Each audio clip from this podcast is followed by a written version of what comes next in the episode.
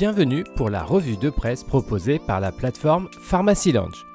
Que faut-il retenir de cette semaine d'actualité en pharmacie? Le ministre de la Santé vient de recevoir une première liste de 281 médicaments critiques, nous rapporte cette semaine le quotidien du pharmacien. Ce premier document de travail pour lutter contre les pénuries de médicaments essentiels devra dans les jours à venir être affiné. La finalité de ces mesures est de permettre à la France de retrouver une souveraineté industrielle, notamment dans la production pharmaceutique. Le gouvernement souhaite en effet mieux étudier la chaîne de production de chaque médicament et mettre en place des mesures concrètes pour éviter les ruptures. Le moniteur des pharmacies nous met en garde cette semaine contre des arnaques à la formation continue.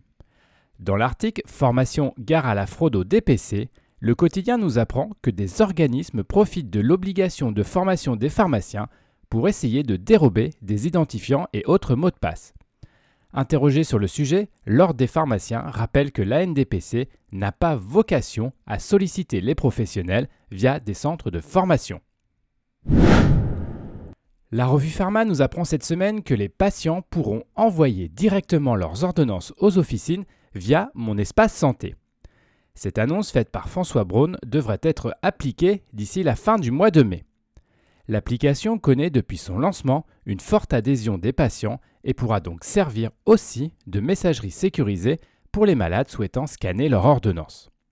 Cette évolution numérique fait partie de nombreuses autres mesures devant être mises en place dans le cadre de la feuille de route 2023-2027. Le valproate et ses dérivés font l'objet d'une surveillance particulière, notamment pour les pères soignés par ces traitements. La NSM publie sur son site internet les résultats d'une étude demandée au laboratoire pharmaceutique dans le cadre de la surveillance au niveau européen.